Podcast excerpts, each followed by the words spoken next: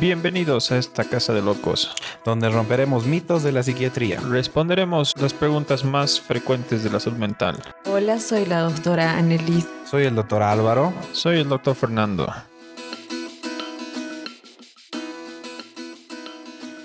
Quería comentarles algo que me pasó en la consulta, algo muy, muy interesante.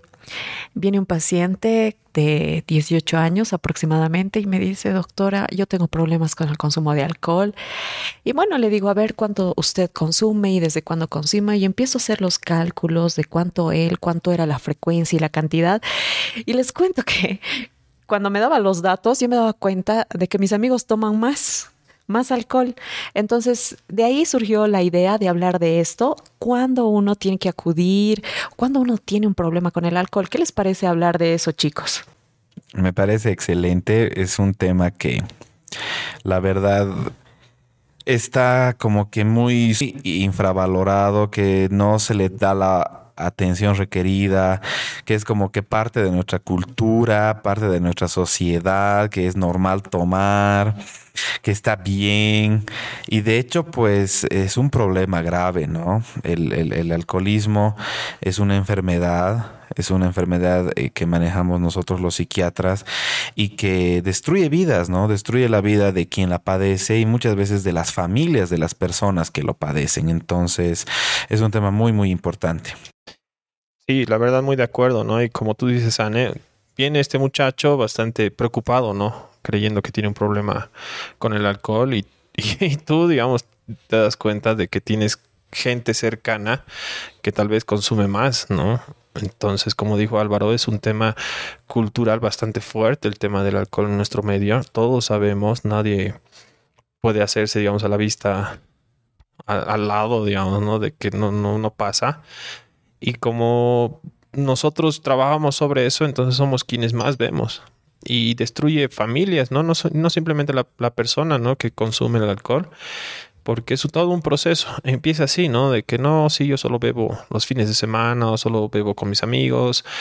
Eh, eso, si digamos la persona tiene este problema del alcoholismo, ¿no? Que, que sabemos que es una enfermedad, puede desarrollar en algo mucho peor, que después ya no va a ser solo un día, ya no va a ser solo una copa, va a buscar cosas más fuertes, va a buscar alcoholes más intensos, por, así decirlo, hasta que vemos esas personas que están en la calle, ¿no? Que uno puede pensar, no, son indigentes, ¿no? Que, que, están tomando, pero en realidad muchos de ellos son personas, son profesionales, incluso muchos de ellos, ¿no? Pero ese es, ese es, ese es el alcohol destruyendo una vida. Esas personas que vemos en la calle muchos de ellos pueden ser profesionales. Y no sé, o sea, ustedes muchachos en su experiencia que han visto, o sea, que, ¿cómo, ¿cómo catalogan el tema de que ya es un problema, o sea, ya es alcohólico?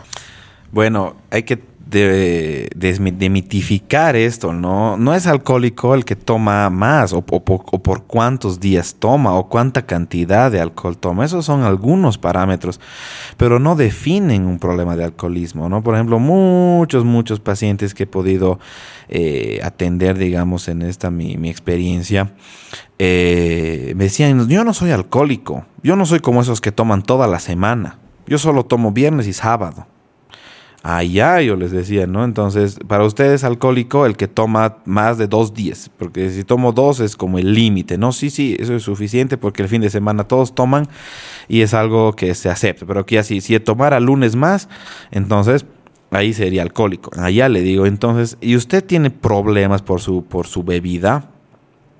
Y ahí me dice, sí, me he peleado con mi esposa, me ha botado de la casa, he faltado a mis trabajos porque tenía turnos en fin de semana, me han mandado memorándum, me he peleado con mis hijos, me han puesto una denuncia, me he peleado en la calle, o quiero dejar el alcohol y no puedo, o, cuando dejo el alcohol me da mi, mi tistapi, ¿no? Lo que conocemos acá, o necesito sí o sí una cervecita para calmar mi chaki. Entonces, eso es pues un alcohólico, eso es un problema, es una persona que está sufriendo alcoholismo porque está afectando su vida. Esa es la gran diferencia. Sí, muy importante lo que mencionas, Álvaro, cuando dices que está afectando su vida obviamente, ¿no?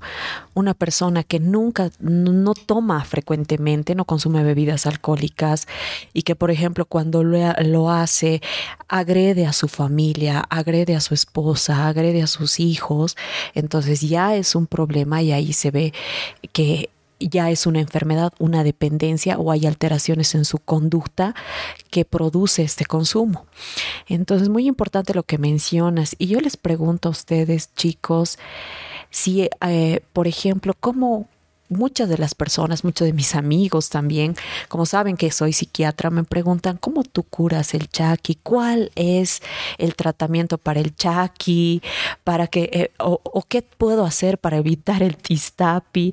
Entonces, muchas veces toman, eh, toman medidas que, que, no les ayuda y, y, más bien es perjudicial para los, para los pacientes, ¿no? ¿Ustedes qué opinan?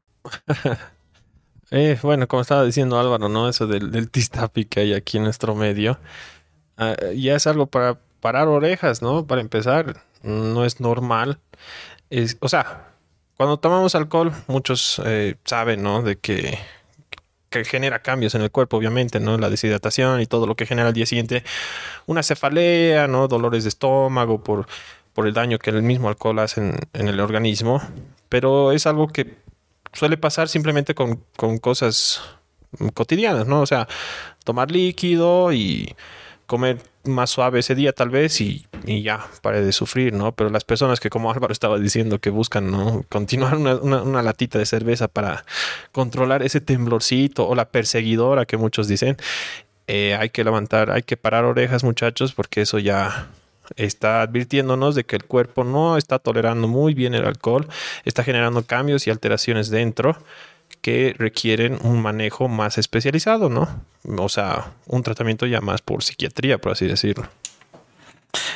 Totalmente, ¿no? Entonces, eh, esa dificultad que tienen las personas al parar el consumo, digamos, de, no sé, gran han empezado a tomar el viernes, han continuado el sábado y el domingo más y el lunes están pues temblando, ansiosos, nerviosos, no saben qué les pasa, empiezan a transpirar, empiezan a pensar qué he hecho, qué no he hecho.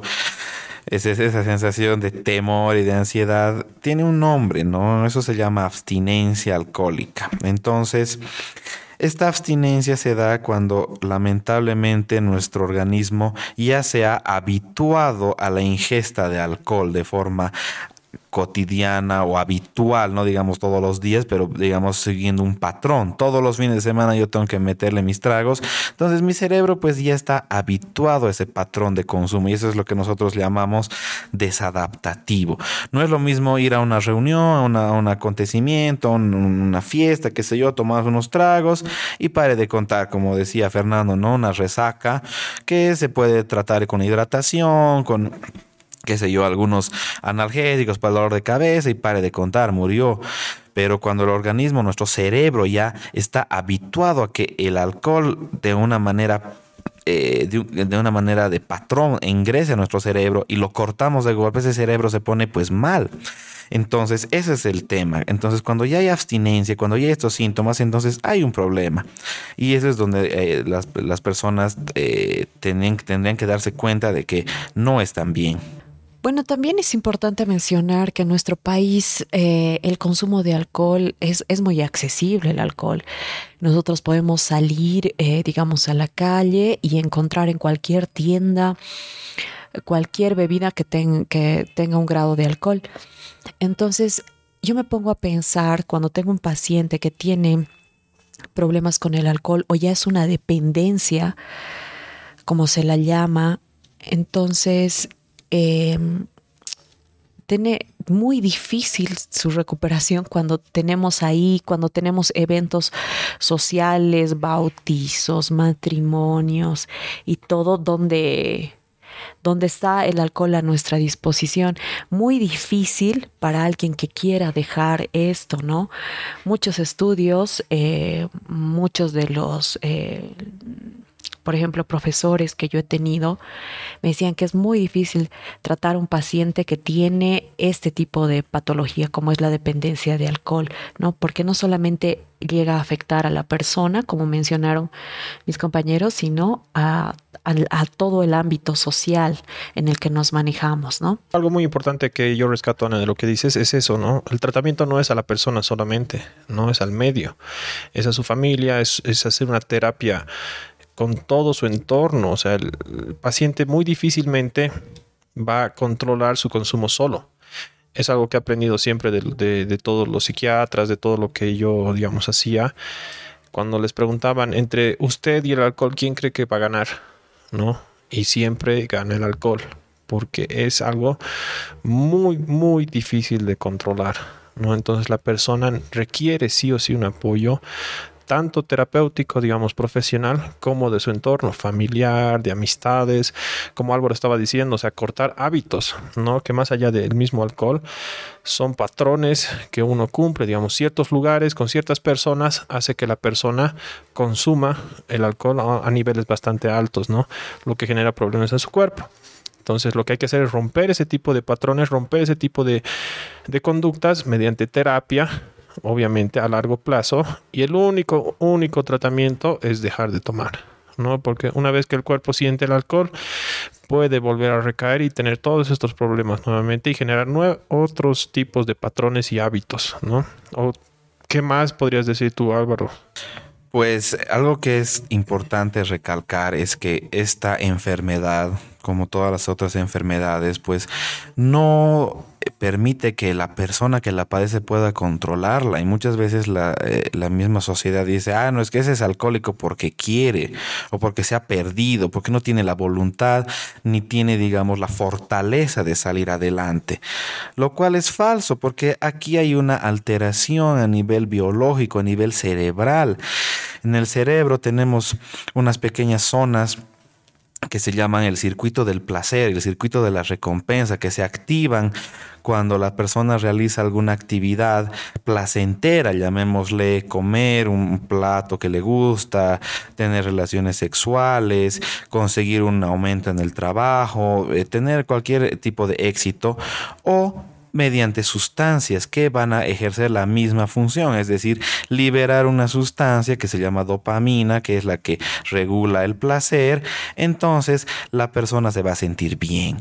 Y esto, al irse repitiendo constantemente y al ir de alguna manera perdiendo el control natural que puede tener eh, cualquier actividad sobre este circuito cuando la persona ya lo hace de manera eh, compulsiva, ya busca, digamos, el consumo de alcohol para sentirse bien, ese cerebro pues se va a alterar. Y todo lo que funcionaba, digamos, normalmente se va a alterar. Entonces la persona no puede ya controlar, por más voluntad que le ponga, por más esfuerzo y decir, no, yo voy a salir adelante y quiero, es que muchas veces va a fallar, la mayor parte del tiempo va a fallar porque ya hay una alteración a nivel biológico. Entonces ahí es donde estamos nuestra labor los, los médicos psiquiatras a la par de otras eh, instituciones, digamos, como Alcohólicos Anónimos, además de nuestra función como psicoterapeutas. Entonces el tratamiento es integral, como decían los doctores, ¿no? Acá. Entonces no es algo sencillo, no es algo que se pueda eh, solucionar solamente con decir, ya, ya, ahora desde mañana ya voy a dejar de tomar. Es algo que se necesita un trabajo conjunto.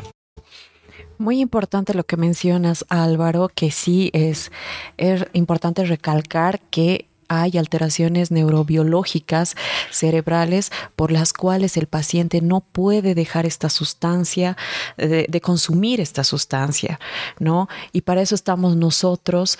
Y aparte que, este, que muchos de los pacientes evitan, por ejemplo, o dicen tener el control de cuánto uno consume, pero sin embargo, su entorno, por ejemplo, muchas veces vienen pacientes con sus esposas y me dicen, doctora, cuando toma se pierde, es agresivo, peor a los próximos días, cuando tiene abstinencia, cuando ha dejado de beber, está nervioso, irritable, tembloroso, eh, aumenta la sudoración.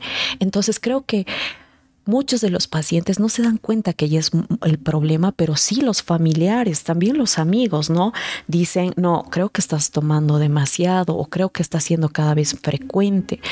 Entonces, estos, estos pacientes eh, no sabemos, ¿no? Sería lindo decir, bueno, si tomo una copa más, entonces voy a, ya voy a ser un dependiente o si tomo una copa menos, ya me voy a sanar. Entonces, muy importante lo que dices, que ya hay alteraciones neurobiológicas en, en, el circuito de recompensa que está alterado y ese paciente necesita de ayuda psiquiátrica. Como pueden ver, es algo bastante complejo, ¿no? Y, y, conlleva muchas, muchos problemas desde la parte biológica, la parte familiar, social, laboral. Muchos de nuestros pacientes han dejado de producir de forma adecuada por el alcohol, ¿no? Entonces, no olviden, este es un problema que nos preocupa a todos, que nos concierne a todos y cualquier duda y pregunta saben que pueden escribirnos, están nuestras redes sociales, están nuestros números. Si tienen más preguntas, si tienen alguna duda que digamos les les causa cierto temor, háganlo. Nosotros somos médicos, todo va a quedar en reserva, pero sepan que es para su bienestar. ¿no? Gracias por venir. Gracias por acudir a esta casa de locos. No se olviden que pueden dejar sus comentarios, dudas, preguntas, sugerencias para que podamos hablar en el siguiente episodio al enlace en la descripción. Y los esperamos hasta la siguiente.